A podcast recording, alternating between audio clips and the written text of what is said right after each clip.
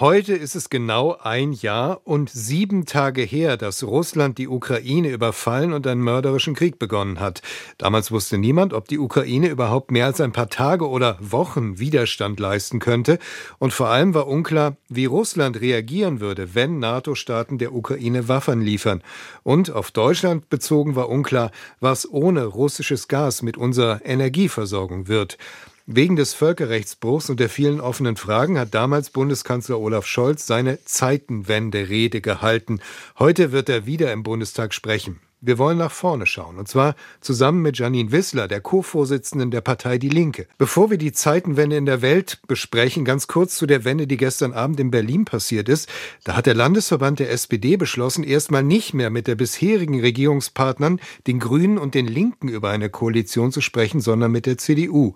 Frau Wissler, wie fühlt sich das an, vom Status einer Partnerin in die Reserve befördert zu werden? Ja, noch muss man ja die Koalitionsverhandlungen abwarten, aber ich halte das schon für eine fatale Entscheidung der SPD, weil wie soll man dann mit der CDU in Berlin wirklich bezahlbare Mieten durchsetzen oder die Verkehrswende? Also CDU hat ja im Wahlkampf deutlich gemacht, dass sie genau dafür nicht steht, sogar die Wiedereinführung von Kita-Gebühren gefordert. Von daher halte ich das für ein Problem für Berlin, aber es ist auch ein bundesweites Problem, weil natürlich, wenn die CDU in einem Land mehr mitregiert, sie dann auch im Bundesrat noch eine ganz andere Machtposition hat. Das heißt, da stellt man sich auch, der Ampel stellt sich selber dann Bein.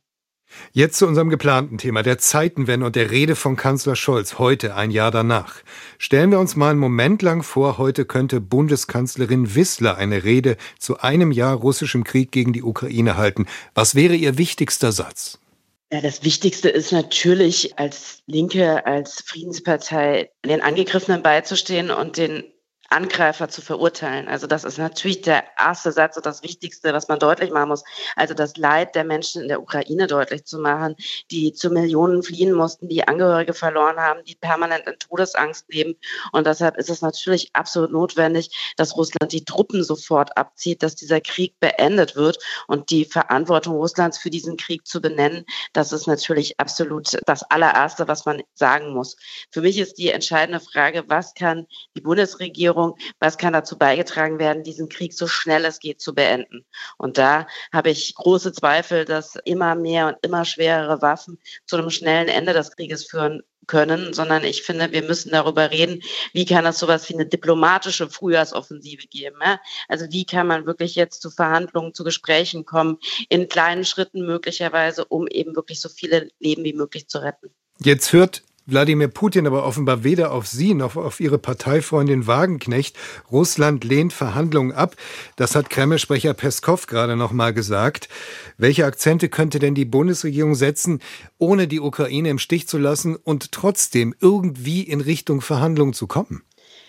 Also zum einen ist es ja so, Putin sagt, äh, wir verhandeln nicht, aber es ist ja so, dass es schon Gespräche gibt, ich sage mal, an den Stellen, wo beide Seiten auch Interessen haben. Ne? Das war beim Getreideabkommen so, dass ja nicht nur einmal verhandelt wurde, sondern permanent umgesetzt werden muss.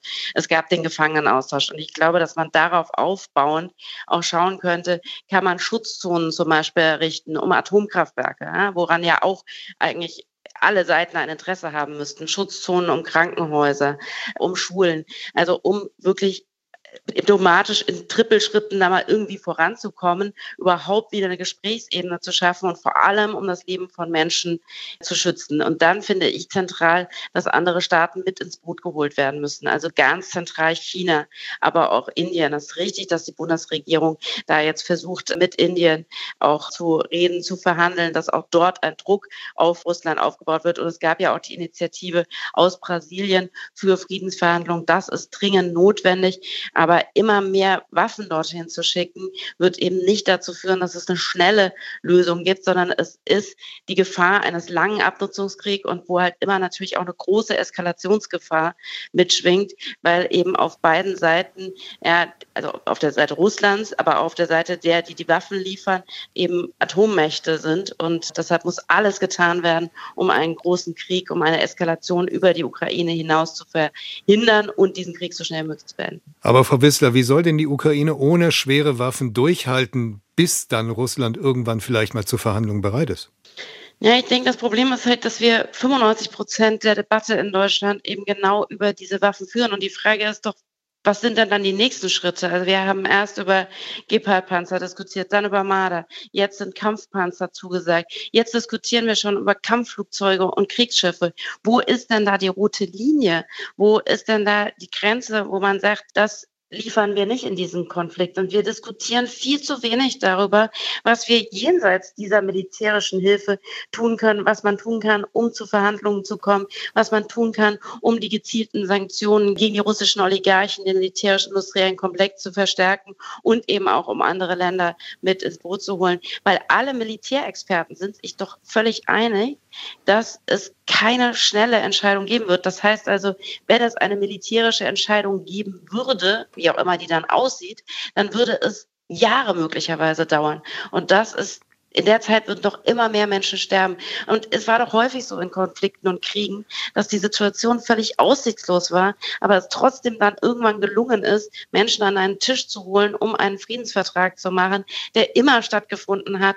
Friedensverhandlungen nach furchtbaren Kriegsverbrechen.